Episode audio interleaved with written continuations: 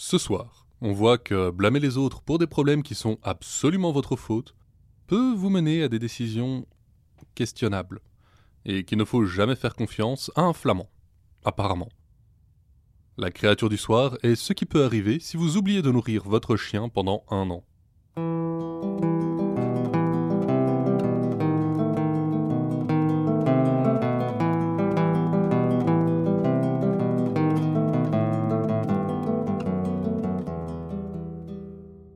Vous écoutez Contes des Soirs Perdus, l'émission qui vous fait découvrir les contes et mythes que vous ne connaissiez pas encore et vous replonge dans ceux que vous aviez peut-être oubliés. Ceci est l'épisode 46, Le Petit Homme de Verre, un conte allemand du début du XVIIIe qui se déroule en pleine forêt noire, sur les rives, à nouveau, du Rhin.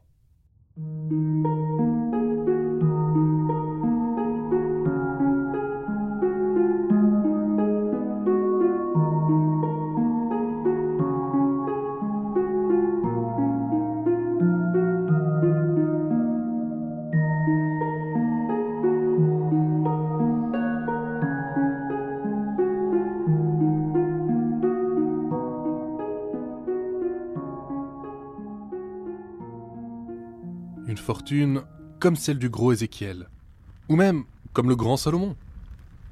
Peter Munk rêvassait devant son four à charbon. Le métier de charbonnier n'était pas le plus difficile qu'on puisse trouver, et certainement pas dans cette région perdue de la forêt noire. Il laissait amplement le temps de penser, et Peter le faisait beaucoup.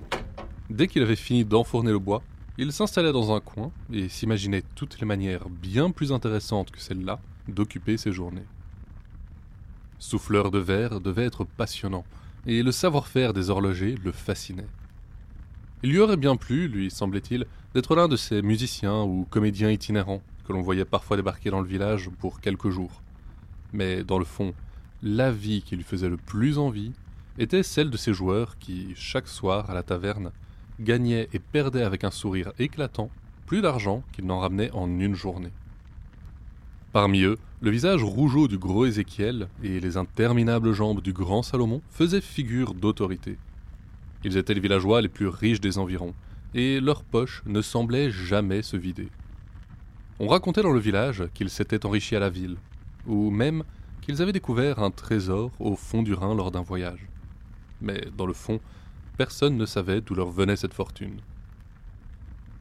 Tous les soirs, Peter les observait avec envie rêvant d'un jour se trouver à leur table, ou admirait les grands gestes souples et rapides du roi de la danse, un autre habitué qui dansait, disait-on, aussi bien que le diable lui-même. Oui, pensait Peter, c'est cette vie-là qu'il aurait vécu, si son père, en mourant, ne lui avait pas laissé l'affaire familiale. Il avait 17 ans désormais, et vivait seul avec sa mère, qui lui répétait pourtant souvent qu'il faisait partie des chanceux. Du temps de son père, quand les voisins venaient encore en visite à la maison, il parlait la plupart du temps des personnes les plus riches du village, et de la manière dont ils avaient obtenu leur argent. Dans ces ragots de paysans, un nom finissait toujours par revenir. Le petit homme de verre. Les visiteurs en parlaient comme s'il était la source de toutes ses fortunes. Il y avait quelques rimes qu'on lui associait. Bienfaiteur de la forêt, depuis mille ans, tu vis en paix, traversant humblement tes bois, mais impossible de se souvenir de la suite.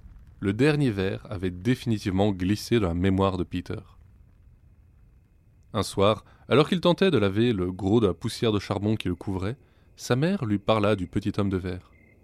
Il exauçait les souhaits de ceux qui venaient le trouver, dans le bosquet de sapins au cœur de la forêt noire. Mais seulement si le visiteur était un enfant du dimanche, né entre onze heures et midi. Quand il entendit ça, Peter ne put plus sauter l'homme de verre de la tête. Il était né un dimanche juste avant le zénith. Il était vraiment l'un des chanceux. Le lendemain, il remplit son four de bois comme tous les matins. Et pendant qu'il attendait que celui-ci se consume, il voyait la sombre cime des sapins onduler au loin. Et soudain, il n'en put plus. Juste le temps d'attraper un épais manteau, et Peter était parti, bien décidé à tenter sa chance. À l'ombre des arbres, les oiseaux accompagnaient son pas de leur chant, et le jeune homme n'arrivait pas à croire que sa chance allait enfin tourner. Dans quelques heures, il ferait partie de ceux qui comptaient. Aucun sentier ne menait vers le cœur de la forêt. Les bûcherons restaient loin, car on disait que ces arbres portaient malheur. Il était vrai que plus d'un téméraire s'était perdu parmi ces vieux troncs, et on n'en avait plus jamais entendu parler. Soudain, une ombre frémit au loin, et Peter Munk fut persuadé, un instant, d'avoir vu la forme sombre d'un homme. Il se ravisa pourtant rapidement. La silhouette était bien trop grande et massive. Ça devait être un arbre d'une forme étrange que la lumière du soir avait rendu inquiétant. Cette idée ne suffit pas à le rassurer cependant, et son souffle affolé lui paraissait étrangement bruyant. C'est seulement alors qu'il s'aperçut que la forêt était tombée dans le silence. On n'entendait plus un bruit alentour. Levant la tête, Peter remarqua que les arbres qui l'entouraient étaient couverts d'épines. Il était arrivé dans le bosquet. Devant lui se trouvait un tronc particulièrement épais. On aurait pu y faire tenir un cabanon de bûcheron. Son écorce rugueuse s'entortillait dans tous les sens, laissant des creux et des ouvertures dans son manteau. Peter inspira et commença à déclamer. Bienfaiteur de la vieille forêt, depuis mille ans tu vis en paix.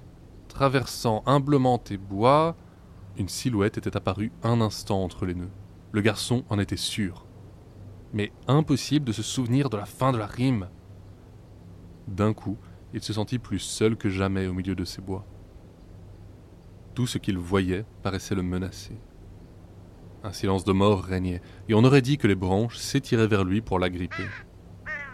La panique monta en une seconde, et Peter se mit à courir. Terrifié, il fonçait droit devant lui dans la nuit noire, et ne s'arrêta que lorsqu'il déboula devant la cabane d'un bûcheron.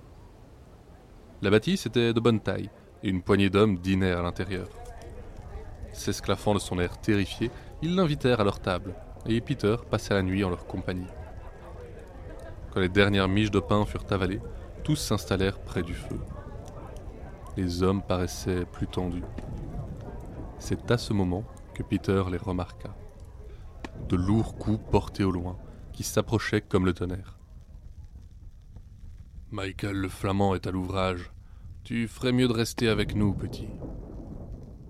Michael le Flamand? Il y a longtemps, tous les bûcherons de la forêt noire étaient sous un même patron, qui gérait la coupe et l'expédition de tout le bois. C'est une bonne époque pour notre profession. Tout était bien organisé et on manquait jamais d'ouvrage. Un jour, un grand bonhomme s'est présenté au patron. Un géant, deux pieds plus grand que le plus grand bûcheron de la forêt, et avec des bras comme des poutres d'église. Il disait s'appeler Michael, et le patron l'a tout de suite engagé. Sa hache à l'épaule, il est parti dans la plus sombre partie de la forêt, là où les arbres sont les plus gros, mais si durs qu'ils émoussent une hache en quelques heures, et que trois gaillards peuvent s'épuiser sur un seul arbre avant de le faire tomber. Ce jour-là, on dit que toute la forêt a tremblé. Et au soir, Michael a ramené pas moins de cent de ses arbres au patron. Il les portait deux sur chaque épaule, comme si ça avait été de simples branches. Quand il eut tout ramené au bord du Rhin, il a voir le patron. Il dit qu'il voulait maintenant être batelier. Le lendemain, Michael jeta les troncs à l'eau, les attacha ensemble et partit dessus avec les autres. L'habitude, c'était de les vendre à bonne, mais il faut bien deux semaines normalement pour que les troncs y arrivent. Michael, on raconte qu'il aurait pris le plus petit des troncs pour l'utiliser comme une perche, et il aurait poussé avec tant de force que les autres devaient s'agripper pour pas tomber à l'eau. Trois jours après, ils arrivaient à Bonn. Mais là-bas, Michael a dit aux autres qu'en Hollande, ils pourraient vendre leur bois bien plus cher. Alors, tous ensemble, ils poussèrent jusqu'à Rotterdam. Et là, on leur donna presque deux fois plus d'argent qu'ils en auraient eu à Bonn. Michael, euh, il divisa alors l'argent, puis il emmena les hommes. Et en deux jours, ils eurent dépensé un an de salaire en bière, jeux et filles. Après ça, ils revinrent tous à la maison, et Michael y recommença le manège quelquefois. L'histoire finit par se savoir. Tout le monde l'appelait Michael le Flamand. Mais le mal était déjà fait. Presque tous les bûcherons de la forêt noire s'étaient mis à parier comme des Anglais. Ils n'avaient plus le goût à l'ouvrage, et le patron, il a vite fait faillite. Plus tard, on a appris que tous les bateaux construits avec les arbres de Michael avaient fait naufrage, ou pire, et le bois de la région valut même plus la moitié de ce qu'il valait. C'est depuis qu'il est arrivé qu'on vit tous dans la misère, à essayer de vendre nos troncs pour faire des petites tables et des chaises de pauvres. Après la faillite, Michael s'est enfoncé dans la forêt. On le voit plus guère, mais il continue à couper du bois. C'est du temps de mon grand-père que cette histoire s'est passée. Je pense pas qu'on sera un jour débarrassé de lui. Ben, en tout cas, quand il est à l'ouvrage, vaut mieux éviter de sortir. L'atmosphère s'assombrit après l'histoire du vieil homme, et les bûcherons tombèrent dans un silence tendu. Au dehors, les coups de hache sonnaient comme le tonnerre. Peter était certain de ne pas fermer l'œil de la nuit, mais le sommeil finit par le prendre malgré tout. La journée avait été longue. Le lendemain, la forêt ne portait pas la moindre trace du terrifiant spectacle de la nuit. Les oiseaux étaient de retour, les arbres étaient toujours là. Au bruit qui avait résonné des heures durant, Peter avait été certain de ne retrouver qu'une crête nue en se levant. Un peu rassuré, il prit à nouveau la route du bosquet de l'homme de verre. Il ne savait si c'était un rêve, mais il avait entendu une chanson dans la nuit, qui lui avait rappelé la rime. Du moins, il le pensait. Dans sa panique, il avait couvert une bonne distance la veille, il lui fallut le gros de la matinée pour apercevoir le bosquet. Sur le chemin, cependant, une haute silhouette l'attendait. Bien le bonjour, Peter. Tu retournes voir l'homme de verre? Michael le dominait de deux bonnes têtes, s'appuyant sur une longue perche de batelier.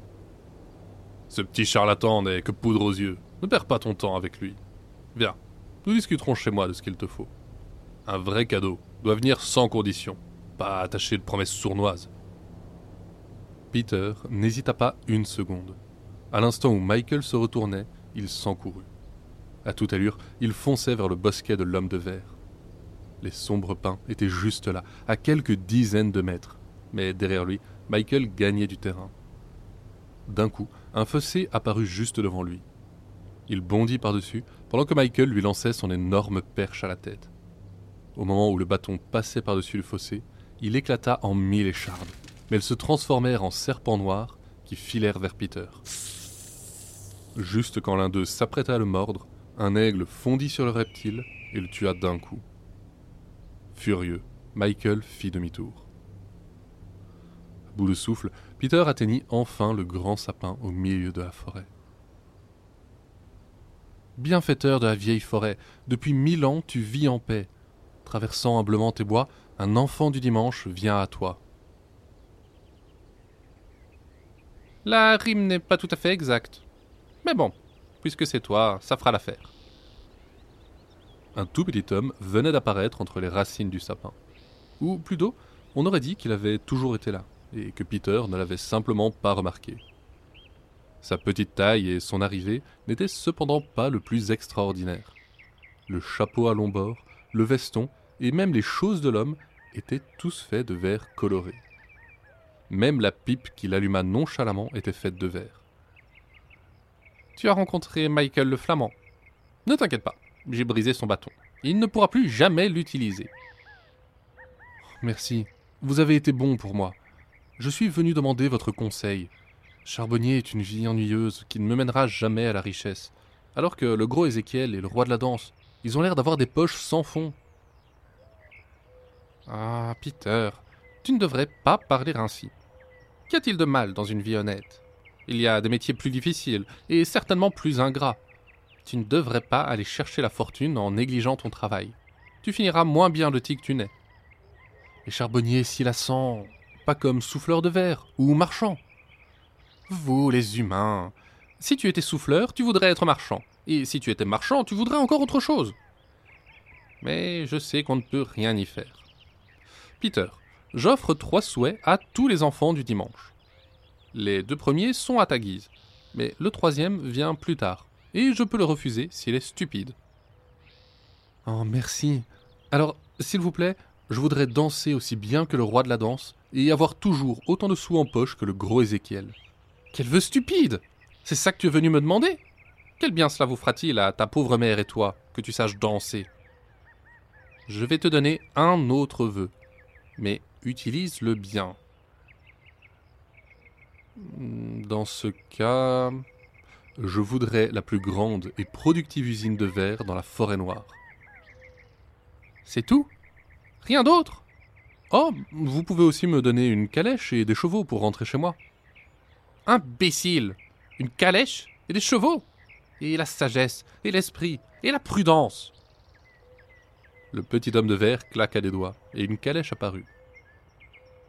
Tiens, voilà un sac de florins. Le patron de la plus grande usine de verre de la forêt est mort il y a trois jours. Tu auras assez pour l'acheter.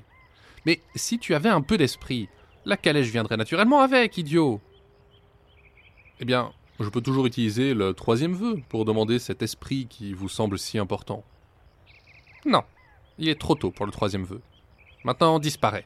Si tu reviens me demander de l'argent, je te pendrai à une branche, imbécile. Et Peter monta dans la calèche pour rentrer chez lui.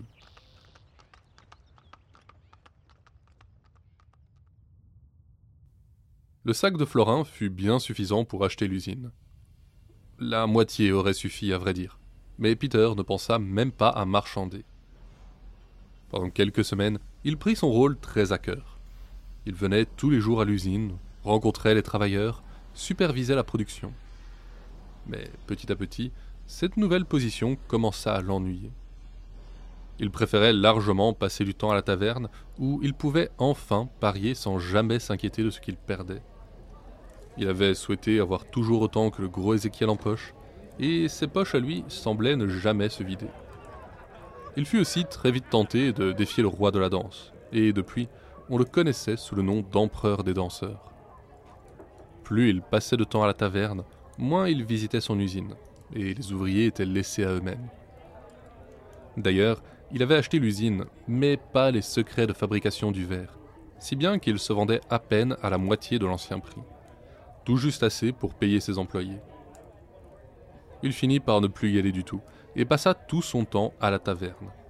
Mais il s'en fichait, car un soir, enfin, l'impensable se produisit. Le gros Ézéchiel l'invita à jouer à sa table. Peter n'en revenait pas. Il accepta, et pour une fois, sa chance lamentable tourna il remportait manche après manche. Le gros Ézéchiel finit par parier tout ce qui lui restait, et Peter fit de même. Sa chance ne l'abandonna pas, et il remporta encore cette manche. C'est la fin, murmura une voix derrière lui. Félicitations, Peter. Je n'ai plus un sou en poche. Mais tu dois me prêter de quoi me refaire, comme un gentleman. Peter porta bien volontiers sa main à sa poche, mais elle était aussi vide que celle d'Ézéchiel. Celui-ci s'énerva, accusa Peter de mentir, mais quand on s'aperçut qu'il n'avait vraiment plus d'argent sur lui, tout le monde se mit à le traiter de sorcier, et on le jeta hors de la taverne. Dépité, Peter se traîna jusqu'à son usine pour y récupérer un peu d'argent, mais la trouva dévastée. Il s'avéra qu'en passant tout son temps à la taverne, il avait négligé de payer ses employés, qui avaient tout simplement cessé le travail. Juste quand il arrivait aux portes du bâtiment, le bailli en sortit pour lui annoncer que l'usine avait été mise en vente. Peter était bel et bien ruiné. Le bailli partit, il pleura longtemps sur son sort, jusqu'à ce que la colère prenne le dessus. Le petit homme de verre, ce lutin sournois l'avait trompé. C'était sa faute s'il se trouvait sans rien. Michael le Flamand avait raison depuis le début. Il était temps d'aller le voir.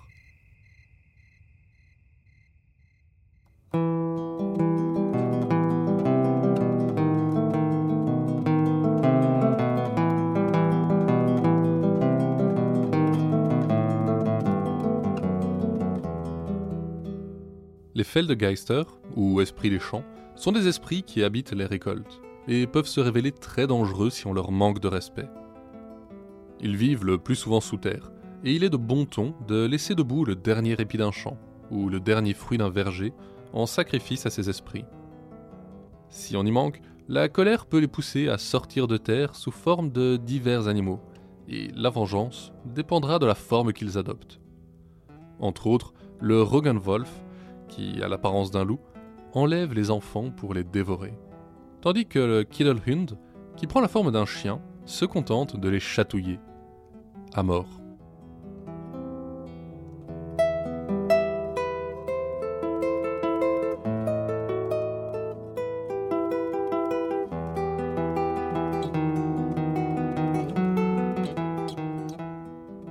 L'histoire de ce soir raconte la première partie du conte Un cœur froid, de Wilhelm Hauff, un auteur romantique allemand qui a beaucoup influencé l'imaginaire germanique, et plusieurs films sont d'ailleurs basés sur ce conte.